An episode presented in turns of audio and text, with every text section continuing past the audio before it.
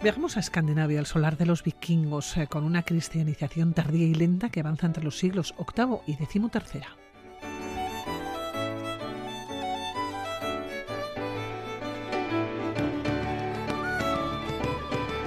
Y del cristianismo más incipiente apenas quedan vestigios, eh, pero según fue avanzando, las iglesias comenzaron a formar parte del paisaje. Hoy buscamos algunas de las más interesantes.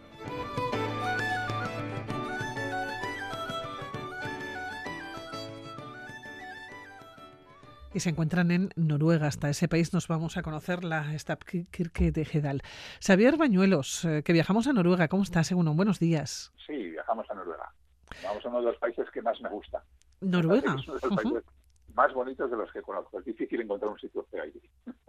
Bueno, pues nos vamos allá y vamos a situar. Eh, yo comenzaba hablando del solar de los vikingos, Escandinavia, pero hablaba de esa cristianización tardía y lenta, ¿no? Apenas del cristianismo también eh, nos apuntabas que apenas quedan vestigios. ¿Qué es lo que queda exactamente? Pues eh, la verdad es que queda, queda poquito. Fíjate, la iglesia, porque la iglesia está ahí en el sur de Noruega, en la provincia de Telemark, es una, es una provincia cargada de historia. Te voy a poner un ejemplo. La mitad de todos los edificios medievales de Noruega están en Telemar y su dialecto es el que, contiene, el que contiene más arcaísmos del país. Y además, concretamente, nos vamos a ir a un municipio, que es el municipio de Notoden, es un municipio pequeñito, que tiene unos, 300, unos 13.000 eh, habitantes más o menos, que está situado a unos 120 kilómetros eh, al oeste de Oslo, es muy fácil de llegar. Es una localidad próspera, de tradición industrial, eh, y precisamente por el patrimonio que atesora de este pasado, digamos, vinculado a la industria, fue declarada Patrimonio de la Humanidad. Y bueno, y además, efectivamente, tiene una de las Stavkirke más bonitas e impresionantes que conozco, ¿eh? como has dicho en la, en la presentación, situada a 5 kilómetros del centro, que es la Stavkirke de Gedal. Bueno, pues de estas Stavkirke la verdad se quedan, eh, quedan poquitas. ¿eh? Son, son iglesias medievales que, bueno, como su propio nombre indica, eso sí, en noruego, están hechas de madera, porque Kirke, bueno, Kirke yo creo que no necesita explicación, se produce fácil, significa iglesia. Y Star, que es eh, el inicio, eh, significa pilote, un poste de, madera, ¿no? Y están entre las construcciones de madera, yo diría, más antiguas del mundo, algunas tienen más de 800 años. Y bueno, en su día se extendían por toda Escandinavia, eh, bueno, y también por algunos otros lugares de la Europa nororiental, pero a partir del siglo XVII empezaron a ser sustituidas y actualmente la verdad es que quedan muy poquitas. La mayoría están en Noruega, donde hay 28, ahí queda otra en Suecia y queda otra en Polonia, pero que también es de tradición noruega, ¿no? Digamos que por ponerte una similitud, no sé, lo más parecido, aunque salvando mucho las distancias, pues serían las iglesias de Chiloé, ¿no? Más, más que nada porque también están construidas 100% en, en madera. Hablamos de la época que datan, fíjate, has comentado que estamos en la provincia de Telemar, que, que ahí tiene esa riqueza patrimonial y prácticamente que tiene la mayoría, ¿no? O, la gran parte de esa riqueza de lo que pueda ser todo Noruega. Tiene que ver con el clima, quizás. estamos hablando del sur de Noruega. Entiendo que al norte era más difícil ¿no? el, habitar aquellas tierras. ¿no? Evidentemente, evidentemente cuanto más al norte el clima es más benigno y cuanto más, eh, no, perdón, al, revés, quiero decir, cuanto más al sur el clima es más benigno y más al norte la cosa se complica, ¿no? Y además en aquellas épocas eh, la verdad es que la zona, digamos, septentrional del país estaba, estaba más extendida la cultura lapona, que no tiene nada que ver con, con la vikinga. La vikinga se sentó más bien en la mitad sur de, del país. Eh, de todas formas, las, eh, lo que son las, las iglesias eh, son de una época vikinga tardía, e incluso pues vikinga, ¿no? de, las primeras épocas de la cristianización. La época vikinga, digamos, que decae, muere con, con la llegada de la cristianización y con el asentamiento de, de, esta cristianización, ¿no? Pero sí que, o sea, digamos que el final eh, de la época vikinga es paralelo al avance del cristianismo en las tierras de Escandinavia. Y ocurre así en toda Escandinavia, ¿eh? desde eh, lo que es toda la península, tanto en Suecia como en, como en Noruega, también en Dinamarca y luego y ocurre lo mismo también en, en Islandia, ¿no? y luego, pero claro, esta coincidencia, esta coincidencia hace que sean herederas directas del arte vikingo.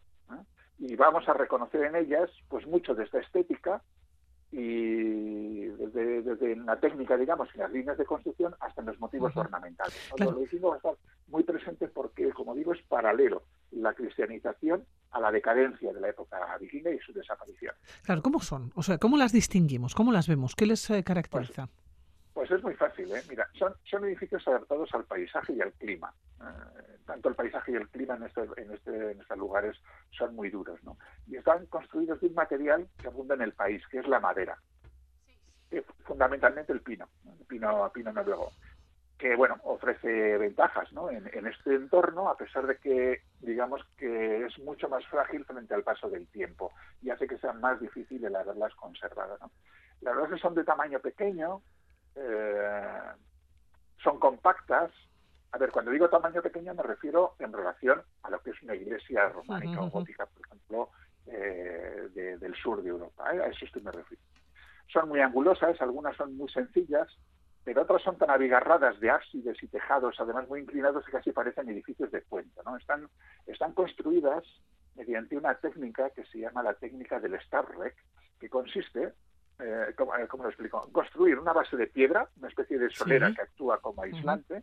Sobre ella se colocaba un armazón de pilares circulares de madera que estaban unidos por un marco sobre el que se colocan pilares a modo de empalizada que hace las veces de pared. Básicamente hay dos tipos de iglesias, que son las de tipo A, que son unas iglesias sencillas, más una nave y a lo sumo un coro, y las de tipo B, que son bastante más complejas. Ya eh, tiene una nave central rectangular que está rodeada por un, de un, por un deambulatorio y techo elevado. No se puede hablar propiamente de que tenga más, más naves, pero sí que es una nave central rodeada de un, de un deambulatorio. Y luego otro capítulo interesante en estas iglesias, y que se distinguen, se distinguen fácil, es, es la, ornamentación. Eh, las tallas son claramente de tradición nórdica, ¿eh? con remates con cabezas de dragones y figuras semejantes a las proas que llevaban los barcos vikingos, eh, leones, motivos vegetales y laberínticos, probablemente de influencia céltica. Eh, luego la pintura que lleva, porque muchas de ellas están, eh, están pintadas, la verdad es que es netamente gótica, no tiene elementos nórdicos, pero es lo único que no tiene elementos nórdicos. Luego, son muy características también las tejas, que son como escamas de madera, de forma que los tejados parecen como si fuera el lomo de un dragón. A mí me recuerdan eh, nuevamente salvando las distancias, al tejado de la iglesia fortaleza del Sesoturnino en Artajona, ¿no? porque también tiene esta configuración de, de teja. Sí, oye, por cierto, pues, Xavier, yo te iba a preguntar, ¿estas iglesias eh, aparecen aisladas? Quiero decir, ¿qué tienen alrededor o, aparecen en el medio de la nada? Mm, a ver, más o menos, casi todas las iglesias que yo conozco, más o menos aparecen aisladas. No tienen lejos una población, por ejemplo, esta concretamente está a 5 kilómetros de Notoden, hay otras que están, pues otra que está cerca de, Bergen, en fin. Eh, pero sí, aparecen, normalmente aparecen aisladas, ¿no? Y no, sabría decir muy bien por, por qué, ¿no? Es, es curioso. Hay quien, hay quien las adscribe al, o sea, al arte románico, ¿no? Eh, o sea, porque es una suerte de construcción basilical, pero de madera y con influencias paleocristianas, ¿no? Sin embargo, hay quien opina que llevan directamente de las construcciones paganas cristianas. De hecho, eh, hay quien dice que, son construcciones anteriores que tenían culto pagano y que después el cristianismo cuando fue llegando se fue eh, apropiando de ellas, ¿no? Pero bueno, en cualquier caso, la verdad es que es un fenómeno arquitectónico muy original y muy de esta, de esta parte de, Europa. Eh, ¿Por qué has elegido Gedal? ¿Qué tiene de especial? Ah, bueno, pues primero porque me encanta y segundo porque es la más grande de, todas las Stadtkirche. No digo que la he elegido por ser la más bonita, porque esto ya es muy subjetivo, y además la verdad es que me gustan todas. Eh, y hay iglesias como las de Urnes, por ejemplo, y la de Borgún, ambas del siglo XII, que son también preciosas, ¿no? tanto así que son las dos patrimonio de, la humanidad, ¿no? Pero eh, Gedal, no sé, tiene algo, para mí tiene algo especial y además es la más grande. Que ya es bastante. Oye, vamos a ir hasta Gedal. ¿Cómo es esa iglesia? Decías eh, que te gusta mucho, que es la más grande, pero vamos a situarla en el tiempo, en el espacio. Nos decías que está además a 5 kilómetros ¿no? de, de, de, lo que pueda ser la, la, población. ¿Qué nos encontramos allá? ¿Cómo es la iglesia y qué nos encontramos en sus alrededores? Pues mira, la iglesia está datada entre los siglos XII y XIII. Se consagró, eso sí se sabe, en 1242 pero parte del coro parece que son anteriores y que vienen de 1147. ¿eh? Luego, luego vamos a ver también un campanario exterior, pero eso es más moderno, eso es de 1850. Y luego, en la década de los 50, fue objeto de una restauración bastante profunda que pretendió quitar todos los elementos que habían sido añadidos que no correspondían a su época fundacional para dejarla digamos más cercana a como era en su origen. Está construida con pilares de pino noruego, ¿eh? 12 pilares grandes y 6 pequeños, que están rematados todas ellas con tallas de, rostros terribles. ¿no? se trata de una Stabkirke de tipo B, o sea, es una, una de las complejas, con nave, coro, ábside y un deambulatorio con cuatro portales de entrada.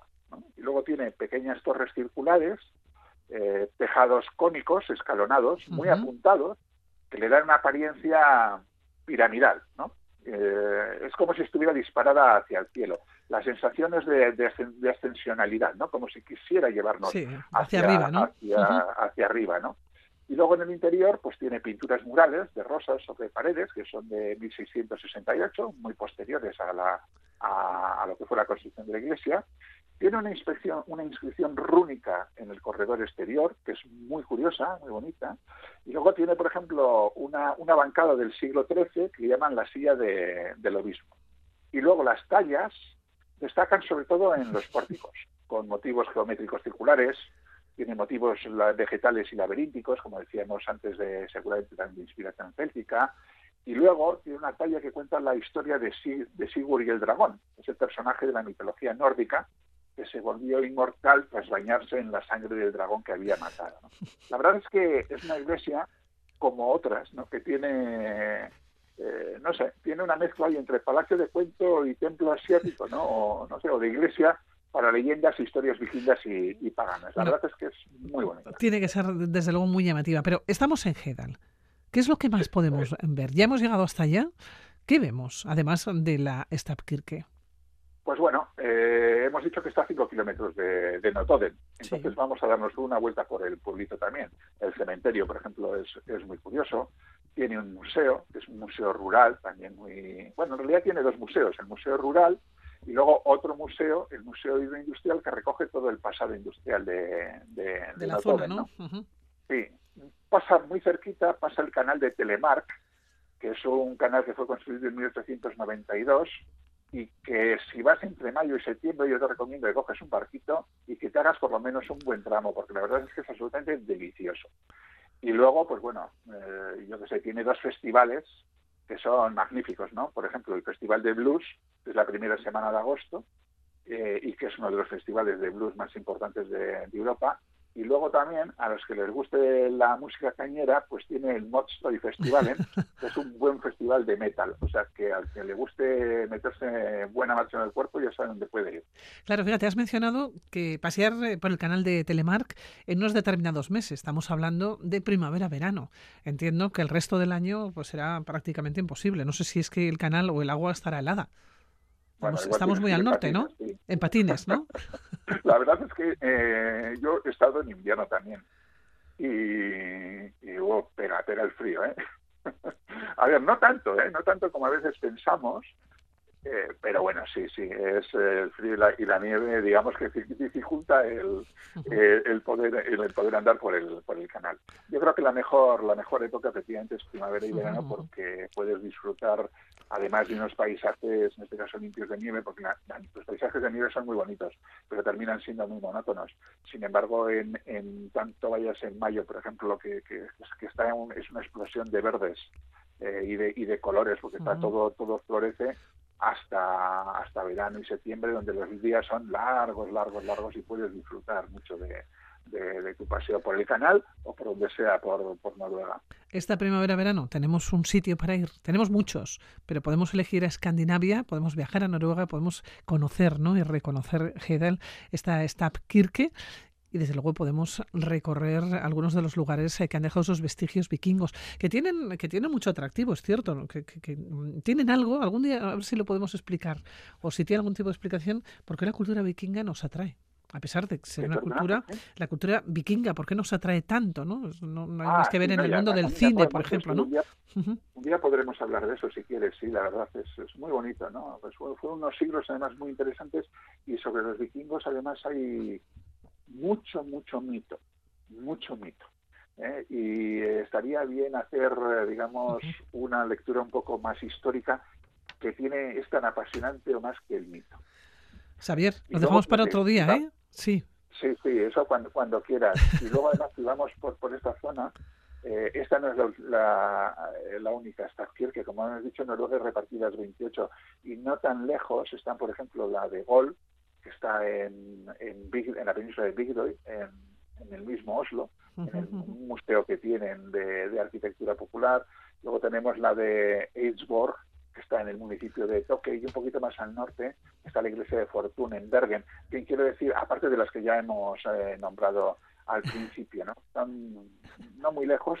Eh, se puede hacer también eh, un viajecito majete viendo, viendo iglesias de madera. Xavier Bañuelos, lo hemos apuntado todo. Ahora nos despedimos. Hasta la siguiente. Cuídate. Venga, nos Agur, vemos. agur. Agur.